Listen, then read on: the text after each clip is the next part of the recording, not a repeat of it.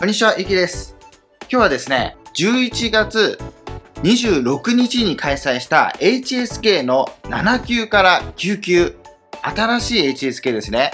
これのレベルと出題傾向をですね、公式発表をもとにご紹介したいと思います。長らく噂されていた新 HSK ですけど、ついに、え開催されました。加わったのは7級、8級、9級です。ではまず、HSK7 級から9級のレベルとその対象者を見てみましょう。で、7級から8級ともその共通点としては、良好なリスニング、スピーキング、リーディング、ライティング能力を備えているというのが共通して入ってます。で違うところは、まず HSK7 級はこんな感じです。初歩的な専門的翻訳、通訳スキルがある。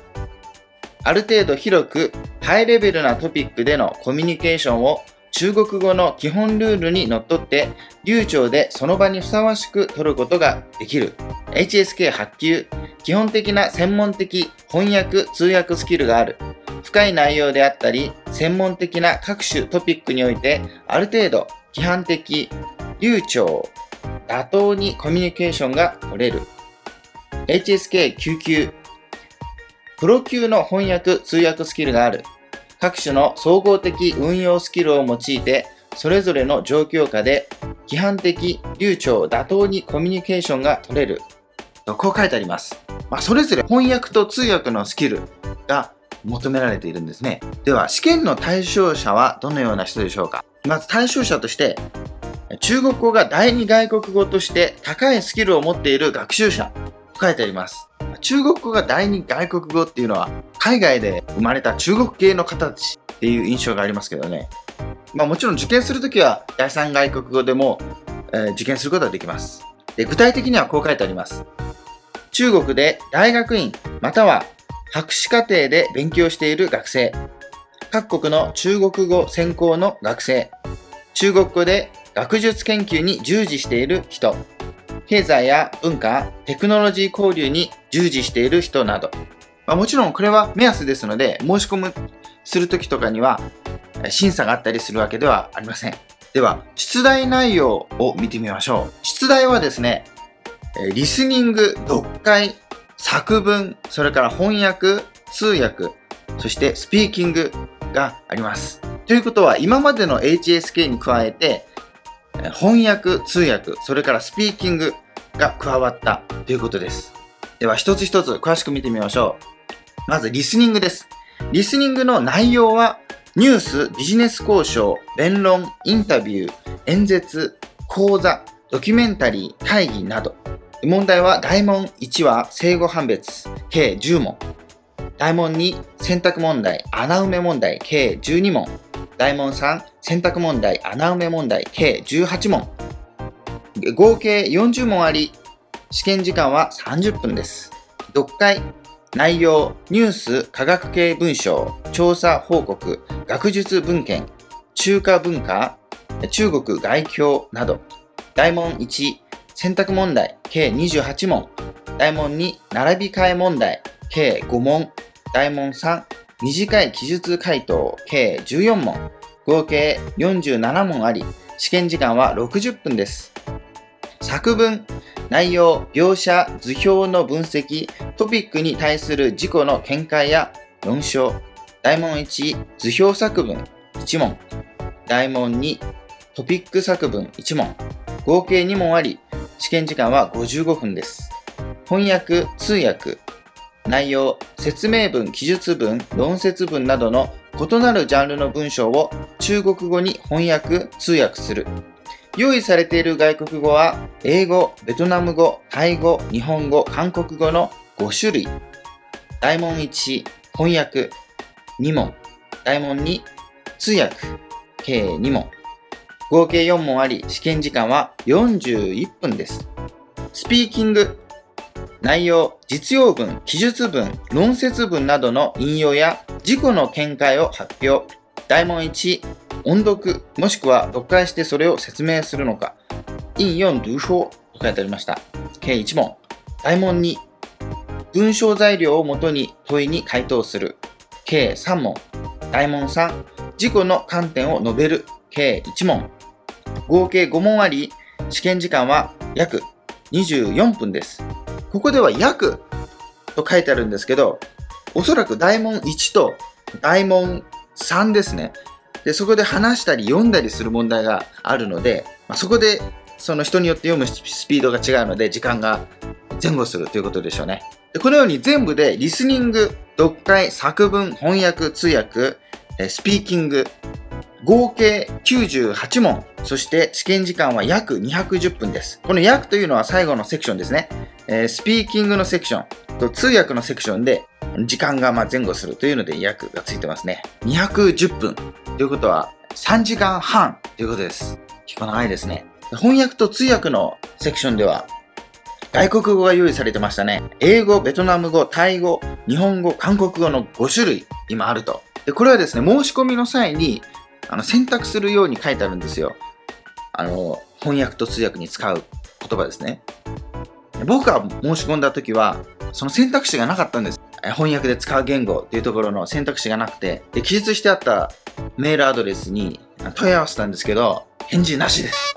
ね、思いますね。いろいろ質問してもですね、返事なしですね。では、実施時間を見てみましょう。試験の実施時間ですね。午前の部と午後の部に分かれています。こんな感じです。午前の部、リスニング9時から9時半、読解9時半から10時半、そして10分休憩があります。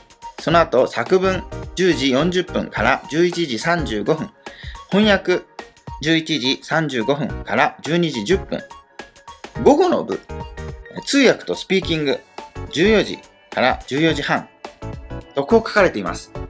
で、時間は全部現地時間です。現地の時間で、まあ、この時間ですね。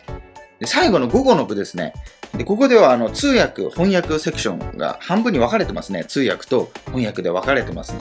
で、通訳の部分とスピーキングの部分が一緒になって、14時から14時半と書いてあるんですが、これだと30分ですよね。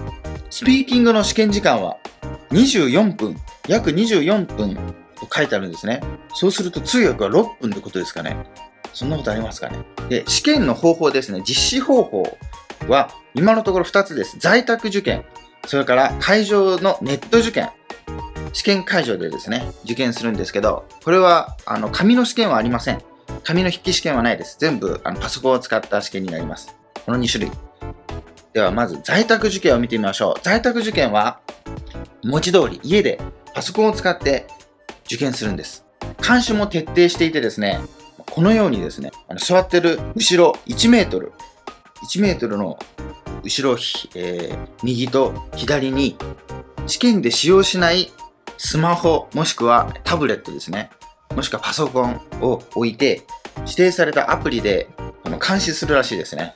2つのカメラで見えるようにすると。ね、試験前は1時間前に始まって、部屋の中全部をそのカメラを通してチェックすると。で、人がいてはいけないと。机の上にですね、必要ないものを置いてはいけない。などのチェックが入るそうです。そして、ネット速度も指定があります。150kB 秒、1秒 150kB という条件があるそうです。そして、使用できるパソコンも指定があります。これは Windows だけです。Mac は使用できない、Apple 製品は使用できないと明記してありました。そして操作はですね、Google Chrome で行うこと。そうです。画質も注文がありますね。その試験するときのパソコンの画質ですね。1440×900 ピクセル以上。1366×768 ピクセル以下はダメと書かれていました。そしてカメラも必要なんですね。えー、カメラは内部カメラもしくは外付けカメラどっちでもいいそうです。えー、通訳とかスピーキングで使うんだと思います。で、どちらの場合も30万画素以上であることが条件と書かれています。そして使うのは、えパソコンだけ。スマホとかタブレットでの受験はダメです。これがですね、家での受験、在宅受験。でもう一つ、会場ネット受験。その試験会場で受験するんです。試験会場にですね、パソコンが用意されていて、それを通して行うそうですね。で、申し込むときに選べるんですよ。会場受験と試験、あの、在宅受験。で、僕は在宅受験を選ぼうと思ったんですけど、選択肢がないんですよ、在宅受験の。で、まあ、しょうがないから会場、その、この近くですね、僕が住んでる中国浙江省なんですけど、そこの近くの大学、そこを指定して、この会場受験にしたんです。でこれもですね、その問い合わせたんですよ。在宅受験がないと。返事がないんです。メールで。結局、最後に返事来たのはですね、その会場受験がコロナで中止になったからできないというね、全く、ね、困りますよね。その時だけ返事してきやがったですね。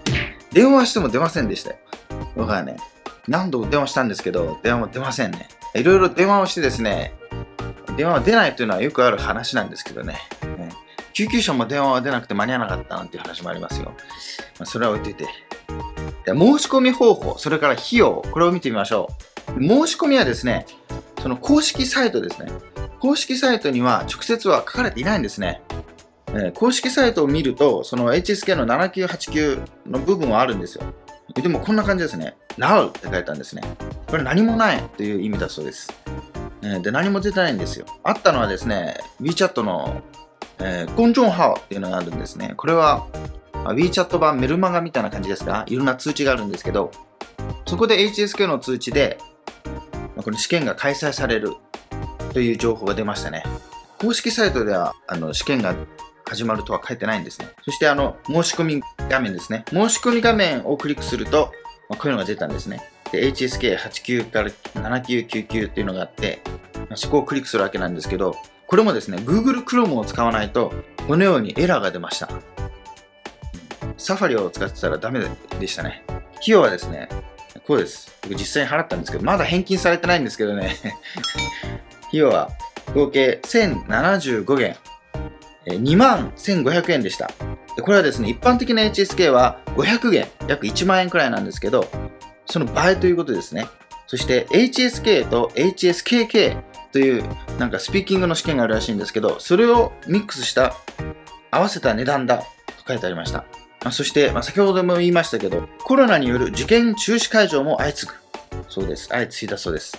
で各地でですね、まあ、コロナのクラスターが発生して、で試験を中止する会場が出ましたと。でも、中止された詳しい会場数は未公表です。